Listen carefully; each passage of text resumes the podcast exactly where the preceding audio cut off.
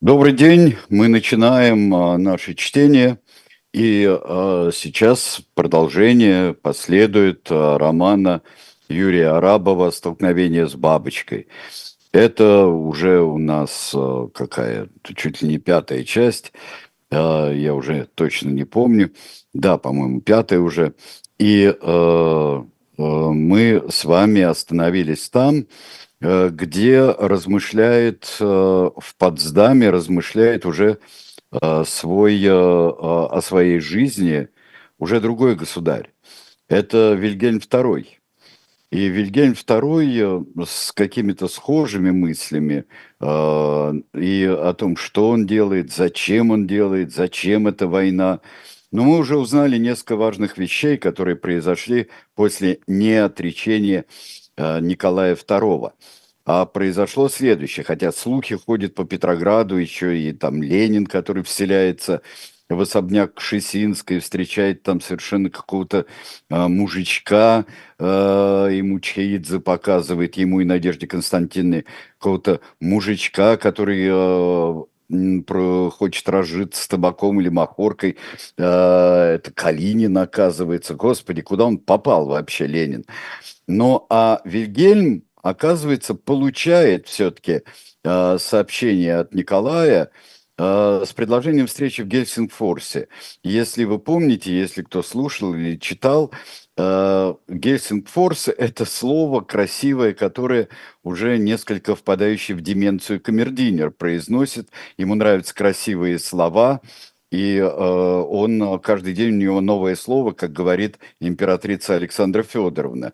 И вот он произносит Гельсингфорс, и тогда это наводит на определенные мысли не отрекшегося э, императора Николая II и уже э, прибывшего в царское село. Ну, размышления Вильгельм. С двумя фронтами нужно было заканчивать. Русские знали, что положение их катастрофично, что 3 миллиона убитыми и ранеными не пройдут даром. Но тоже знал и Вильгельм. 3 миллиона потерь. Но это ведь в прошлом. Как и крах армии Самсонова, как и победа под Барановичами, давшаяся мне сравнительно легко. Там кругом болото. Они одни делали русский план прорыва неразумным – а что сейчас? У Ники больше ресурсов. Народ не требователен и привык к лишениям. Разведка докладывала, что в последний год им удалось решить проблему с артиллерией, которая ранее испытывала нехватку снарядов. И что будет сейчас, по весне? У них в Ставке говорят, победа на расстоянии вытянутой руки, значит, с апреля начнут наступать. И я обескровленный двумя фронтами, не смогу дать им достойный отпор. Когда Вильгельм получил предложение о конфиденциальных переговорах в Гельсингфорсе, он решил для себя, что столкнется с ультиматумом освободить немедленно оккупированные территории во имя ненужных жертв, но это, на это можно пойти лишь на специальных условиях. А почему именно Гельсингфорс? Зачем встречаться у графиннов, приписанных к Российской империи? Не лучше ли царю приехать в Берлин? Придумал и рассмеялся от собственной выдумки. Остроумно. Хочет переговоров, пусть едет в Германию. В пломбированном вагоне, чтобы никто не догадался. Если бы Ники пошел на эту глупость, то с самого начала оказался бы в двусмысленном положении, и с ним можно было бы делать что угодно сыграли бы в преферанс, выпили бы чаю и оставили бы все как есть. Что завоевали, то наше. А то, что он потерял, его воспоминания. Только Ники бы после этого растерзали русские патриоты. Но хорошо ли это? Огромная страна без бородатого Ники. «Предложите ему Берлин», — сказал он в Министерстве иностранных дел отдал распоряжение и призадумался, разумно ли перегибать палку. Этими перегибами он страдал уже пару лет. Миллионы германских марок, которые он отдал на антивоенную пропаганду в России, социал-демократы помогли и взяли грозили ему полным конфузом. В Германии зрела революция, причем на деньги, которые он переправлял большевикам. Странное дело. Или курьеры присвоили себе часть средств, или сам Ленин передал их обратно в Германию, но только почва под ногами у кайзера начинала дрожать. У плебеев нашлись вожди, нашлись и средства, и недовольство от затянувшейся хм, победоносной войны грозило превратиться в шторм. Из Министерства иностранных дел доложили. Нет, не хочет. Настаивает на Гельсингфорсе. А что такое этот Гельсингфорс? Ему говорили, что в Финляндии всегда зима. Много сосен и замерзших озер. Народ глуп и груб и малограмотен. Учиться не любит, но пьет и работает за двоих. А почему бы не потребовать у Ники, чтобы он отпустил Финляндию на свободу? Потребовать можно, но зачем? Чтобы уменьшить Россию? А, она и так слишком большая, но если от океана отнять ложку воды, кто увидит, что он обмелел? Никто. Значит, требовать можно лишь на зло, чтобы унизить русского Гамлета и показать ему его истинное место. Он запросил справку о Гельсингфорсе. Ему принесли через полчаса основан шведским королем Густавом Васа в 1550 году. Неинтересно, только шведов нам не хватало. Передан России, как и вся Финляндия, в 1809 году по Фридрихсгамскому мирному договору. Зачем? Значит, и мы, немцы, тут постарались, а зря ошибка, которую необходимо исправить. Великое княжество Финляндское под протекторатом России – глупость, граничащая с преступлением. В годы Крымской войны город обстрелян англо-французской эскадрой. Вот это уже теплее. Жаль, что разрушений оказалось мало. А почему эскадра не дошла до Санкт-Петербурга? Еще одно упущение западных держав. В 1870 году построена железная дорога – соединившая Петербург и Гельсингфорс. Вот оно что. Ники в своем бархатном салон-вагоне, не выезжая за границу, хочет прикатить в холодную Чухонию и навязать кайзеру унизительный мир. Не получится. Старики злопамятны, я ему этого не позволю и не прощу. Однако к вечеру Вильгельм получил из министерства короткий и обстоятельный доклад. В нем утверждалось, что русская армия разложена совершенно, что ее близкая победа – блеф царских генералов и промышленников, не способных обеспечить ее нужды в военное время. Приводились доводы, которые говорили, что Ники, по всей вероятности, запросит у Германии унизительного мира, чтобы предотвратить революцию в собственной стране. Вильгельм шел по заснеженным дорожкам Сан-Суси, опираясь на палку и время от времени сшибая ею снег с обледеневших деревьев. Весна в этом году приходила с опозданием. В положении обеих стран находилось много рифм, усталость, ожидание внутренних потрясений, потеря ориентиров и неверие в собственную победу. Что ж, можно рассмотреть в Гельсингфорсе в качестве возможного места для переговоров. Но я должен его унизить. Этот мальчишка должен знать свое место, унизить, запугать, а потом подписать почетный для Германии мир. Быть может. И все силы бросить против англичан и французов. Неотесанных и диких американцев я не принимаю в расчет, слишком много чести. Вильгельм II направлялся к Большому Королевскому дворцу, где располагалась его резиденция. Дворцы царского села казались макетом перед громоздким великолепием логова Гогенцоллернов, возведенного Фридрихом Великим в XVIII веке. Наступала затяжная весна тревожного 1917 года. Кайзер не знал альтернативы – не знал, что в случае неподписания с Россией сепаратного мира этот громадный дворец будет разрушен через 30 лет ударами англо-американской авиации. На уцелевших руинах аккуратные немцы будут справлять свою нужду, а в 1959 году остатки дворца снесут, оставив лишь здание конюшни. Зато на исходе 20 века здесь построят синематограф, где будут демонстрироваться ленты эротического содержания. Человек ограничен и конечен в своем взгляде на бесконечный мир. И в этом его главное отличие от Бога. Если бы было по-другому, то Вильгельм умер бы сейчас на этих дорожках из-за отчаяния и позора, который готовит будущее. И врачи бы констатировали внезапную смерть от апоплексического удара. Не знаю, откуда она пронюхала. Откуда ей принесли удушающую для ее гордыни весть. У нее есть свои доносители, я это знаю. Кто из правительства? Разберемся. Но только она сказала мне перед сном, «Мэй нам нужно серьезно переговорить».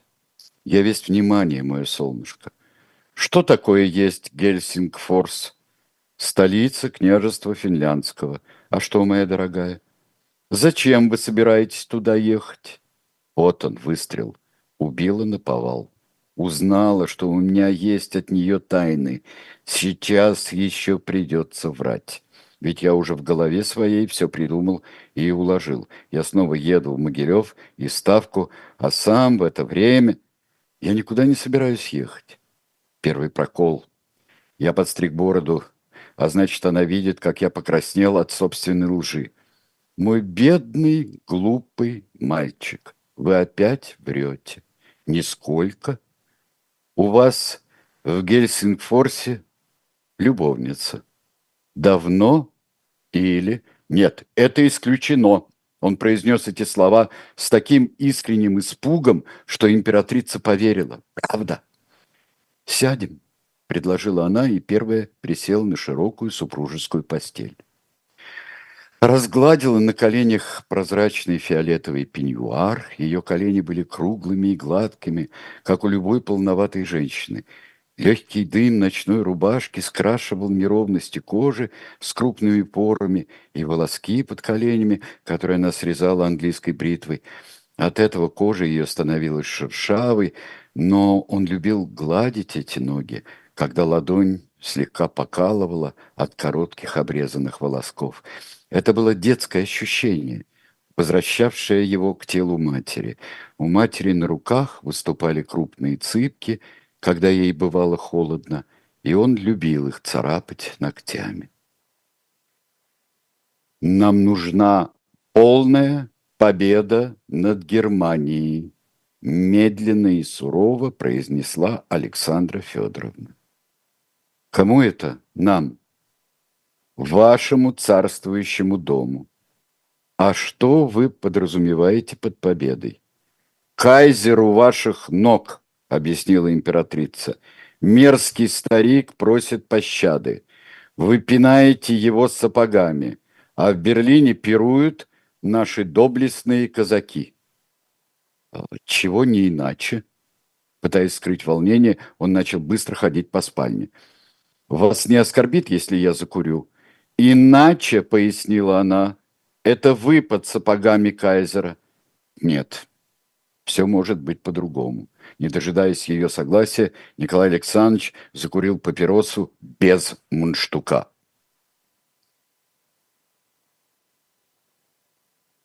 По-другому это компромисс.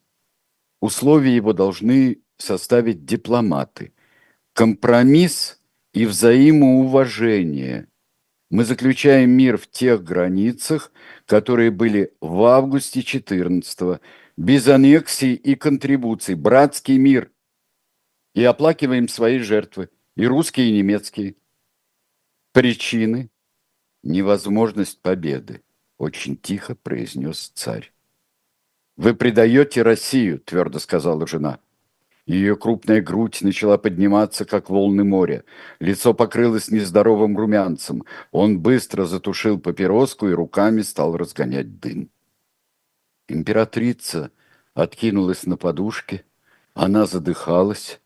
Он заметил пот у ключицы за ушами, торопливо открыл окно, в комнату влетел морозный мороз весенней ночи. Русь, Од, а Мира, Ира, прошептала она уже полную невнятницу. Когда Александра Федоровна волновалась, то язык ее превращался в тарабарский. Она опускала буквы и слоги, горло хрипело, и на губах выступала пена. «Я пошутил, слышите, пошутил!» Трясущимися руками налил ей минеральной воды из бутыли и стакан поднес к губам. Она сделала пару крупных глотков, в горле забулькала и заурчала. «Русский народ не простит вам мира!»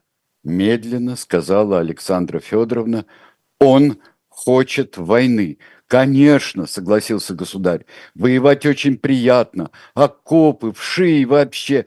Он склипнул, но скорее от смеха, чем от слез. Императрица заметно успокоилась, аккуратно взяла мужа за уши и притянула к себе. Это выражало ее величайшую ласку. «Вы говорите мне правду?» Она пытливо заглянула в его глаза. «Вы не кончите эту войну позорным для себя миром?» «Несомненно. Поклянитесь». «Чем?» «Нашей любовью. А лучше Родиной поклянитесь». «Клянусь», — легкомысленно сказал государь. «Но вы, наверное, запамятовали.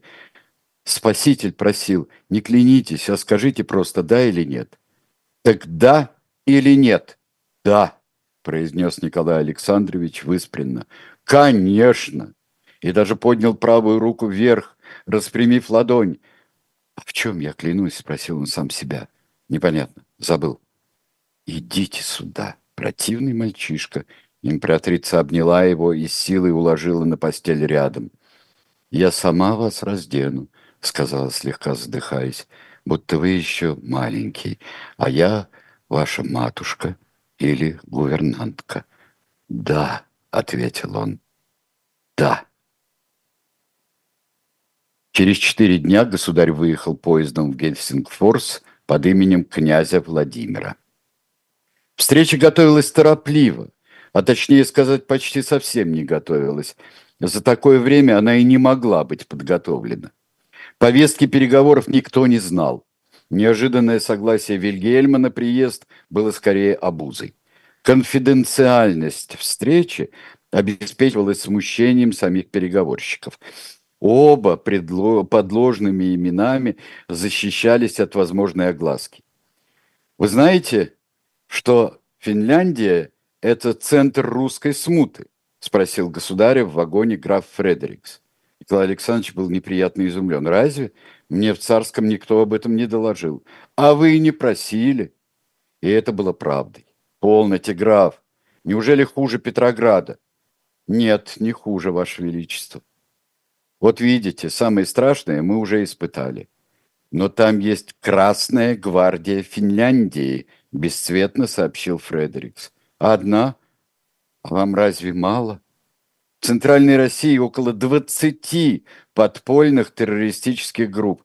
А тут только одна гвардия, сказал царь, зевнув и прикрыв рот ладонью. Он сошел с ума, подумал граф. Двадцать террористических групп, а если бы. У нас каждый студент – это обособленная террористическая группа. Ему было очень плохо последних числах февраля разгневанная толпа сожгла его каменный дом в Петрограде. А он в это время был в Могилеве вместе с государем. Вернувшись на пепелище, урожденный барон понял, что никогда не сможет стать полноценным графом и что нужно бежать, куда глаза глядят. Откуда взялась гостиница «Сосьете» спросил Фредерикс терпеливо и тихо, ничем не выдавая своих чувств. Что вы имеете против нее? Ничего, просто мне интересно, чем руководствовались вы, Ваше Величество, выбирая место встречи. Я эту гостиницу запомнил. Она была в одной из записок, которые мне подавали. А о чем была эта записка, он забыл. С ужасом подумал министр двора. Не лучше ли поискать другую», – тактично предложил граф. А что вас настораживает? Просто в Гельсинфорсе, наверное, есть другие порядочные гостиницы. Не знаю, не слышал. Пусть будет это, не все ли равно? Как вам угодно, Ваше Величество, сказал граф, поклонившись, а сам подумал. Конец. Пропали. Гостиница «Сосьете» в центре города была традиционным местом встреч русских социал-демократов. О приезде государя знал лишь местный генерал-губернатор Зейн. Эта тяжелая во всех смыслах весть застала Франца Альберта Александровича на озере Пиаянны, где наместник проводил краткосрочный отпуск, занимаясь подледной рыбной ловлей, которая кое-как прогоняла сплин.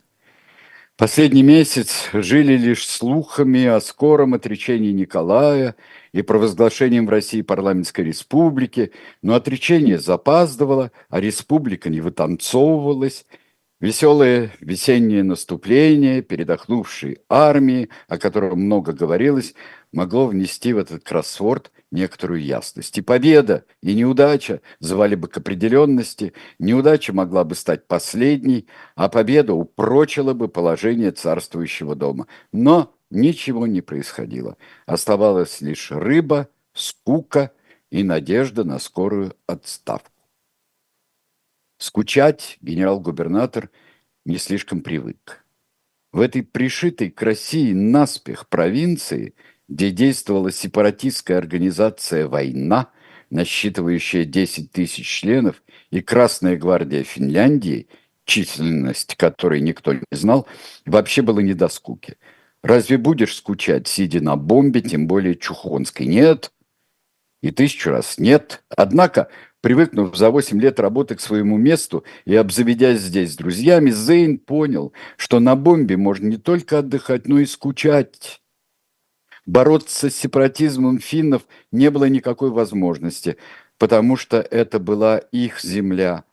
Так же, как и уравнять русских с местным населением. Русские были стеснены в правах внутри собственной империи. Вы слышали о таком нонсенсе? Разве британцы были стеснены в правах? В Индии по сравнению с индусами сама постановка подобного вопроса была абсурдной.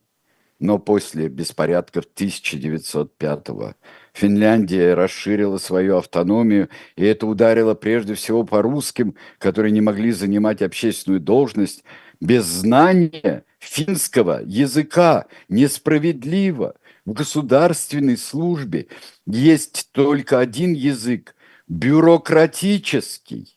Он язык будущего, а бюрократ – центральная фигура, накатывающая на мир новой эпохи. Это Франц Альберт Александрович чувствовал всей своей кожей и скучал еще больше. Приезд Гельсингфорс государя вместе с министром двора смешал карты и породил панику. Зачем приехал? С инспекцией. Генерал-губернатор предложил Николаю свою резиденцию, но государь отверг ее, предполагая поселиться в обычной гостинице, чтобы соблюсти конфиденциальность, и выбрал почему-то «Сосьеты», в которой, на всякий случай, поставили несколько жандармов – они не могли обеспечить безопасности, но от всех других мер защиты Николай Александрович решительно отказался, чтобы не привлекать к себе внимания. Его остриженная борода делала его моложе, и если бы можно было закрасить седину, то государь напоминал бы гимназиста, который никак не может сдать выпускные экзамены. Наместник подумал, что за царским экспромтом – стоит сенсация, но какая именно, не знал. Был конец марта. Днем светило солнце, а вечером налетала ледяная крупа, обращавшая весну в бегство. Пустые заснеженные улицы без извозчиков и автомоторов напоминали деревню. Каменные низкорослые дома жались друг к другу, пытаясь согреться. Подсвеченные электрическими фонарями «Сосьеты» выглядел айсбергом в ледяной пустыне. Государь не спал уже несколько ночей и курил одну папиросу за другой. Фредерикс, которому ничего толком не объяснили, лишь вздыхал. Из адъютантов никого не взяли, и на всей поездке лежал тяжелый отблеск импровизации. Государыня оказалась права, ничего, кроме любовницы и Амуров, в голову не лезло, потому что это было логично. Об обмене телеграммами с немцами знали только министры двора. Николай Александрович наказал старику купить ананасов, шампанского и бельгийского шоколада с черной икрой в придачу. «Девушки предпочитают лафит с апельсинами», — подумал про себя Фредерикс, но купил все, что требовали. Вечером 3 апреля скромные яства были выставлены на стол в гостиной. Николай Александрович то бросался к задрапированному окну, выглядывая в темную улицу, то садился возле разожженного камина и кидал в огонь переломленные спички. Он сильно волновался. В дверь постучали. Ну что ж, здесь мы, друзья, э, прервемся. И через некоторое время, после того, как я еще вам представлю наши книжные богатства в шоп «Дилетант Медиа», то э, мы с вами продолжим чтение.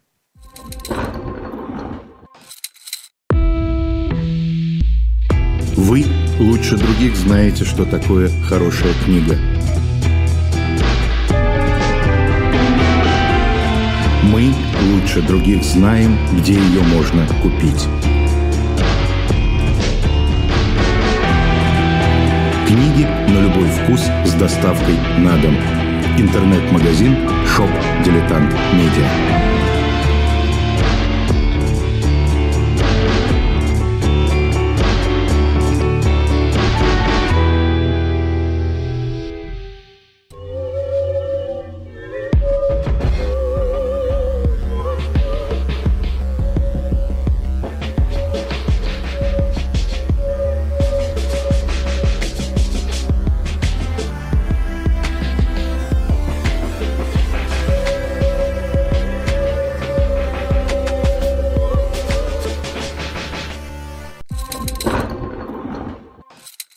Вы знаете, что у нас есть книги в шоп «Дилетант Медиа», и книги совершенно разные.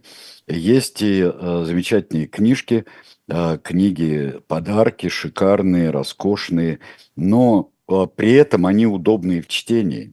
Если вы, конечно, не будете хватать грязными руками, э, ставить чашки кофе или чая на них и так далее и тому подобное. Они чудесно изданы.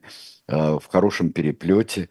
И есть в одном томе, например, Василий Шукшин, «Калина красная» и повести и рассказы, остальные. И есть э, э, много кого, и Анна Ахматова э, есть.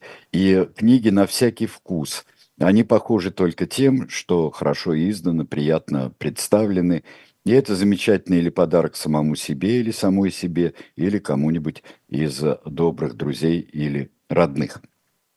Кроме того, вышел новый номер «Дилетанта», и там, э, к нашему с вами чтению, я вам очень советую почитать а, большую статью, большой текст Дмитрия Быкова о Юрии Арабове, авторе того романа, который мы с вами читаем.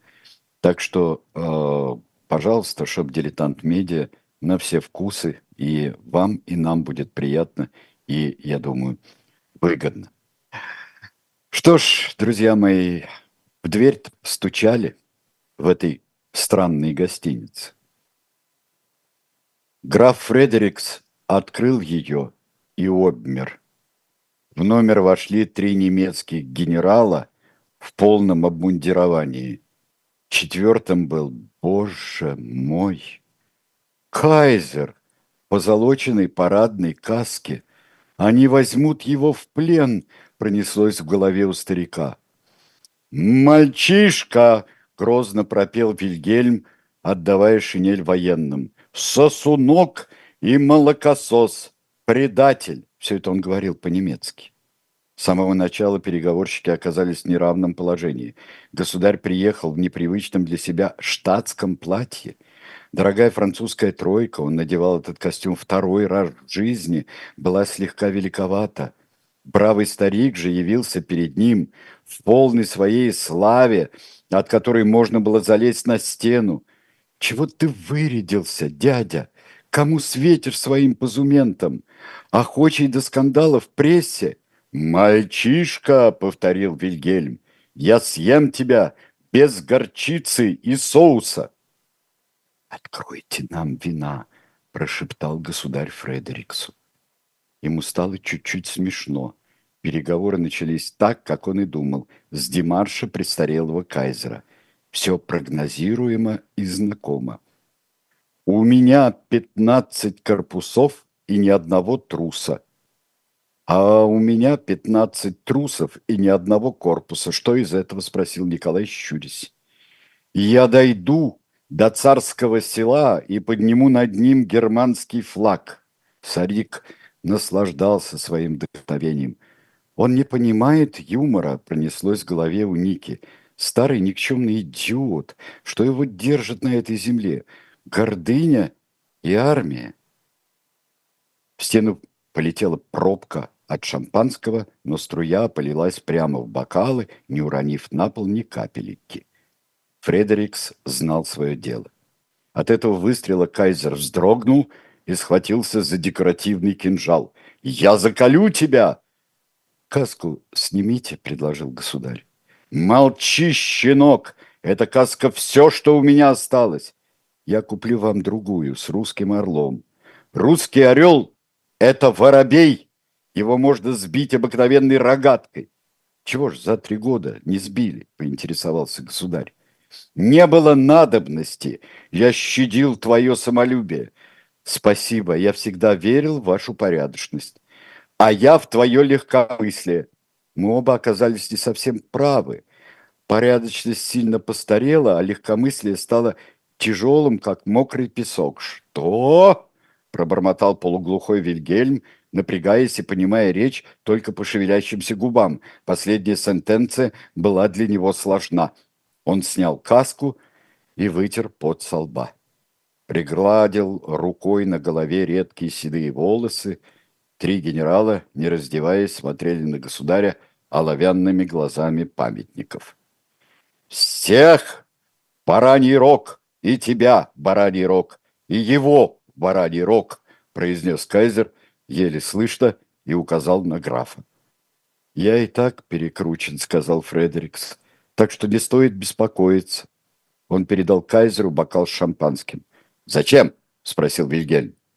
«Будем пить за мир между двумя нашими домами, предложил Николай Александрович. Я могу выпить только за полную победу. Конечно, за полную победу здравого смысла. Ты подвижешь капитуляцию, и в этом будет здравый смысл, пробормотал Вильгельм, задыхаясь. Пожалуйста, когда подписать? Кайзер гляделся в Николая с тяжелым вниманием троюродного дяди – Юнец валял перед ним дурака. Насколько он меня младше, подумал Вильгельм, на десять лет? Да нет, на целую эпоху. В письмах русский царь называл его кузеном Вилли, и это было привычно для него, но сейчас такое обращение было невозможно, поскольку в комнате находились чужие люди. Государь повернулся к Фредериксу. «Пишите под мою диктовку». Вильгельм почувствовал растерянность. Мало того, что ему пришлось читать речь Ники по губам, но странная сговорчивость последнего могла таить в себе серьезные подводные камни. «Ты что это удумал, умник?» — спросил он с подозрением. «Вы же сами предложили капитуляцию. Я ее сейчас и продиктую». Но мы не оговорили условия. Да без условий. Какие могут быть условия у полной капитуляции? Вильгельм в смущении посмотрел на одного из генералов. Тот кивнул, мол, вы все поняли правильно. Свершилось. «Пишите», — сказал Николай Фредериксу и начал диктовать. «Во имя блага наших народов и царствующих домов мы, Николай II, император Всероссийский, и кайзер германский, король прусский Вильгельм, второй, подсказал старик, показав два пальца, чтобы было наглядней. Договариваемся о полной демобилизации наших армий и отводе из-за границы, сложившиеся в Европе на август 1914 года, без предварительных условий, без аннексий, контрибуций и репараций, а лишь по законам любви и уважения друг к другу, заповеданных Господом нашим Иисусом Христом. «Нет!» – отрезал старик. «У него другой бог», – предположил Фредерик с каменным лицом, но предположил по-русски, чтобы кайзер ничего не понял. «Что вам не нравится? За нами остаются отвоеванные территории – Литва и Польша. Ни на какие другие условия Германия согласиться не может». «Как странно», – заметил царь. «Я считал, что мы с вами друзья». А я считал, что ты добрый мальчишка, а ты злой. Чем же моя злость? Чтобы оставить за Россией то, что ей принадлежит по праву? Вот он что, подумал Вильгельм. Я участвую в балагане. «Прошу меня извинить, господа», — сказал он, вставая, «но об условии мира договорятся наши войска на поле боя. Он нахлобучил на голову каску, сказал, обращаясь к Нике, «Я думал, ты умнее». Ему подали шинель, он пошел к двери, но слегка ошибся. За ним вводилось последние годы промахиваться мимо двери, которая ведет к выходу. И Николай Александрович об этом знал. Он как бы ненароком перегородил дверь из номера, и Кайзер открыл другую, за которой стоял освещенный яркой лампой бильярдный стол. «Это что такое?» – спросил Вильгельм, щуря глаза от света. На газоне сукна лежала сладкая пирамида из неразбитых шаров.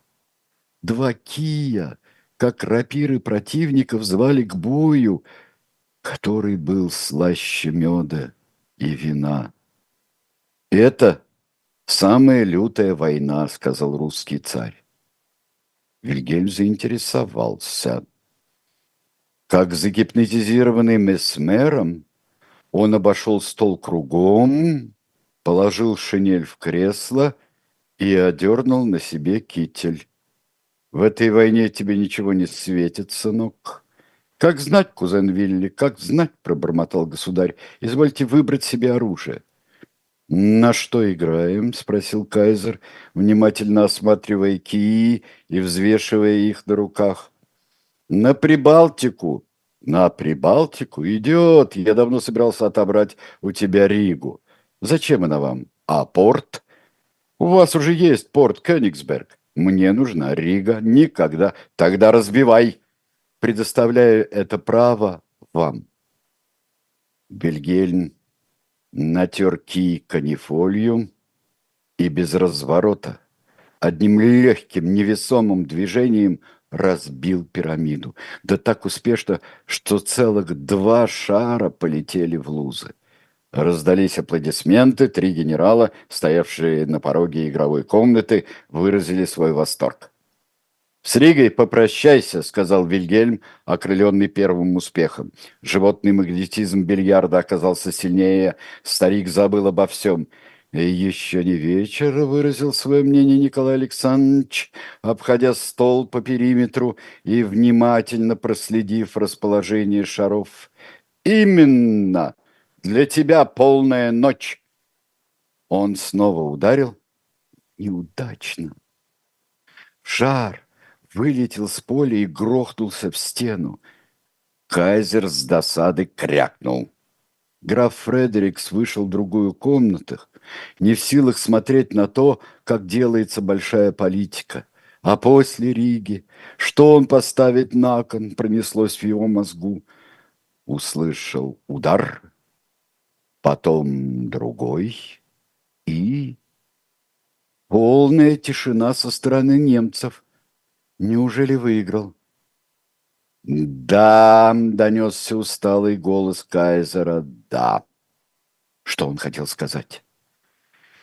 Ваша воля, но первым играет дядя Коля, сказал Николай Александрович по-русски и ударил. Лучше бы он кайзера ударил, а не шар. Не промахнулся бы. Брунгильда девственность несла и этим летом понесла.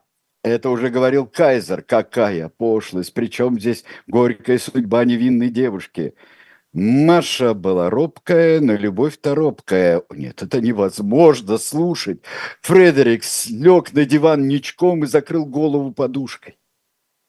В лазарете Красного Креста маленького городка Белец, земли Бранденбург, лежал молодой ефрейтор, раненый осколком в бедро в битве при Соме. Этот человек – ничем не выделялся из общей военной массы и по складу более напоминал солдата, чем офицера. Церемоний не любил, денщика не имел, вставал рано, а засыпал поздно, читая под одеялом при свете фонарика классическую немецкую литературу, а также английскую и французскую на языке оригинала. «Страдания юного Вертера Гёте» – это была его настольная книга – из некрасивого острого лица с пристальными глазками выглядывала мышь. Он часто смотрел этими глазками поверх головы собеседника, думая о чем-то своем, и тогда был похож на сомнамбулу. На что он смотрел? О чем думал? Имея больные легкие, он пошел на фронт добровольцем, горя патриотическим чувством. Так, во всяком случае, казалось со стороны – на самом же деле молодой человек искал свой особый путь, четко прислушиваясь к собственным снам, небу и музыке Вагнера. Сны были невразумительны и невнятны. Часто видел спокойный отец, у гроба которого сын страстно рыдал, обнимая его руками и не давая опустить землю. Перед войной отец приснился ему в цветущем саду, указывая пальцем куда-то вдаль. Алойс был почти атеистом и ненавидел церковь, так что явления его после смерти говорили о том, что и для богохульников на том свете подготовлен свой укромный уголок.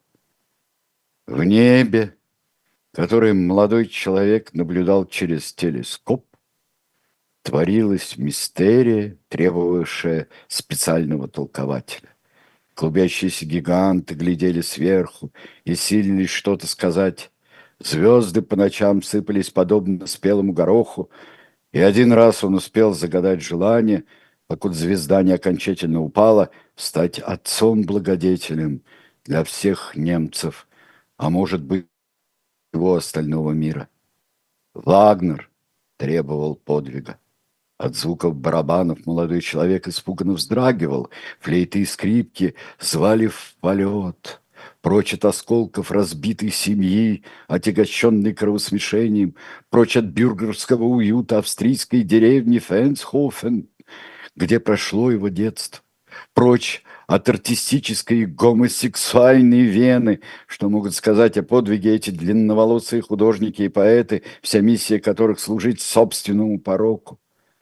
Он сам был одним из них.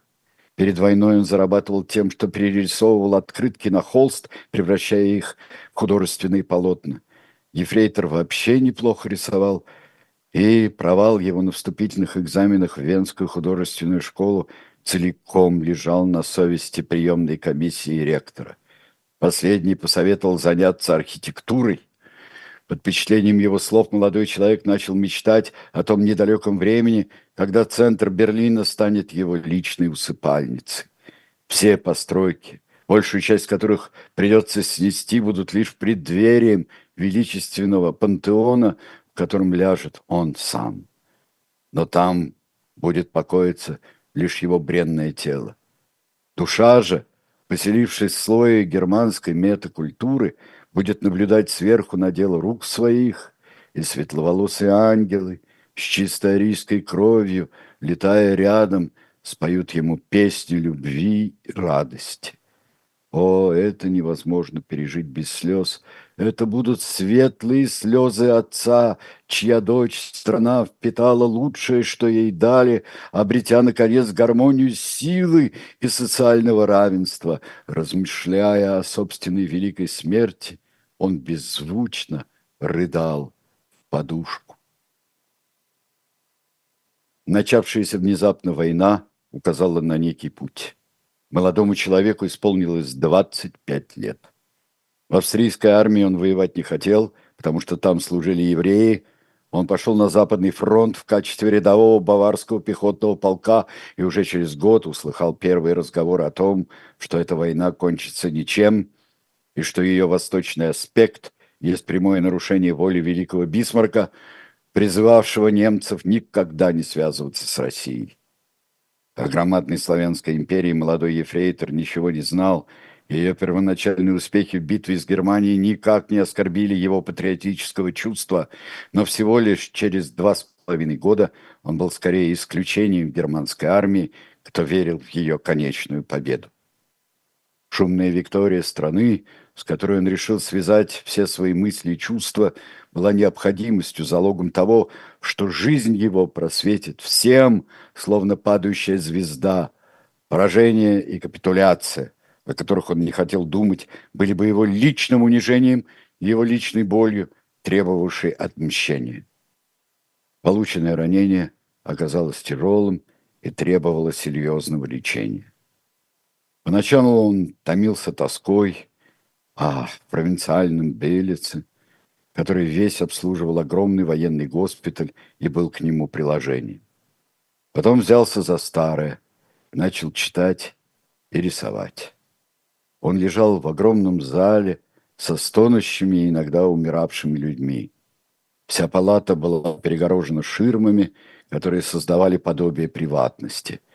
Когда лежишь за ширмой, никто не видит твоего отчаяния и боли, а лишь услышит о них через стон. Сегодня была назначена очередная перевязка. Последняя, как казалось, оказалось позднее. Смешливая и пухлая медсестричка Паулина, и ее бы откусить и съесть, как пирожное, сняла с него прежние бинты, и усатый доктор через очки посмотрел на рану. Фамилия и звание Шикльгрубер Гитлер, ефрейтор первой роты Баварского резервного пехотного полка – Опасность гангрены миновала, сообщил врач. Как самочувствие и настроение? Наверное, сильно скучаете? Я не знаю, что такое скука. Он все время читает, наябедничала Паулина, даже по ночам. Это зря, пожурил врач. Сон лечит. Сокращая его часы, вы лишаете свой организм необходимой энергии выздоровления. «Я уже выздоровел», — сказал Шикль Грубер, — «и хочу в окопы к своим товарищам». Окопы скоро зароют и на их месте разобьют клумбы с цветами. Именно так, господин профессор, после нашей победы и безоговорочной капитуляции противника. Этот вопрос, кажется, будет снят с повестки дня. Гитлер удивленно посмотрел на доктора. Вы разве не читали сегодняшних газет? Их не хватает на раненых, сообщила Полина. И я приношу газеты после того, как с ними ознакомится лечащий персонал. По-видимому, будет заключен мир, без победы и поражения. Проведены сепаратные переговоры в Финляндии. Наши жертвы могут оказаться напрасны. Гитлера будто ударили по лицу хлыстом. К такому обороту дел он не был готов. Поражение в войне или победа толкали бы к активным действиям, его действиям, но средний вариант предполагал полную бессмысленность дальнейших мероприятий тепленький средний вариант, где нет унижения или торжества, нет. Со средними чувствами жить невозможно. С ними живут только сытые бюргеры, размножающиеся как крысы и не имеющие представления о Вагнере, Гёте о всей той лучезарной и ослепительной громаде, которая скрыта внутри германской культуры. Если этот дух сейчас не освободить с помощью победы или поражения, то он пролежит под спудом, сгниет там вместе с бюргеровскими драными носками. Фрейтер почувствовал головокружение. Побледнев, Он пошатнулся и сел на стул, быстро подставленный под, под него Паулиной. Врач равнодушно пощупал пульс. «Накапайте ему валерьянки», — приказал он. «Нельзя быть столь впечатлительным, мой молодой друг». Он вышел из перевязочной на ощупь, как ослепленный Эдип. Если сепаратный мир состоится, как ослепленный Эдип, он вышел. Если сепаратный мир состоится, то реконструкция Берлина под его усыпальницу сделается невозможной, как и военные подвиги. Германия не выполнит своей исторической роли быть катализатором революционно-мистических изменений во всем западном мире. И мне, скорее всего, придется снова стать копиистом, цветочки в вазе, глупая натушица с голой грудью, мелкие волны в мутном рейне, тоска. Нужно попробовать стать великим писателем, создать, например, нового Фауста, имея в виду собственную жизнь, а потом застрелиться, как Вертер – но кто оценит мой добровольный уход? Найдется ли в мире хотя бы одна любящая душа, что засвидетельствует, да, это был великий человек, но раскрыться его величию помешало национальное предательство. О, если бы вместе с пулей собственное сердце можно было бы уничтожить всю Германию. Весь этот мир с его толстыми детьми, распутными матерями и опухшими от пива отцами, храпящими, как водосточные трубы во время дождя. Позднее его лучший друг-авиатор скажет «Десять бомб на врага и одну на Берлин, самую большую. После нее только чистое поле и легкий свежий ветерок». Выжженный, дотла, пустырь, дающий шанс новой неизвестной жизни. Какая простая – и возвышенная мечта. Его трясло, как в детстве, когда отец укладывал его на деревянную скамью, расстегивал свой ремень, пахнущий затхлостью и махал им над головой сына перед тем, как ударить по мягкой филейной части. Нервы. Он никогда от них не вылечится. Ну вот, друзья, мы с вами прочитали еще одну порцию. Порцию романа Юрия Арабова, где появляются новые персонажи, столкновение с бабочкой. Столкновение с бабочкой уже переходит, а, приобретать какие-то новые черты. И уже становится все шире и шире это столкновение. Читайте, прочитайте обязательно а, Дмитрия Быкова, а, Дмитрия Быкова, а, его статью о Юрии Арабове. Это в самом новом, недавно, несколько дней назад вышедшем номере журнала «Дилетант». Ну что ж, всего вам доброго. Встречаемся через час снова на канале «Дилетант». И у нас сегодня удивительный персонаж. Человек, который попал как кур во щип. Человек, который ни в коем случае не собирался становиться тиранами и делал все для того, чтобы им не стать. Но он все время попадал не в те времена, не в ту семью, не в ту страну, не на то место. Это Максимилиан Габсбург, император Бра- э, Мексики. Он мог стать бразильским императором, если бы женился на дочери Педро Первого, может быть. Но его ждала другая судьба, гораздо более печальная. Через час встретимся.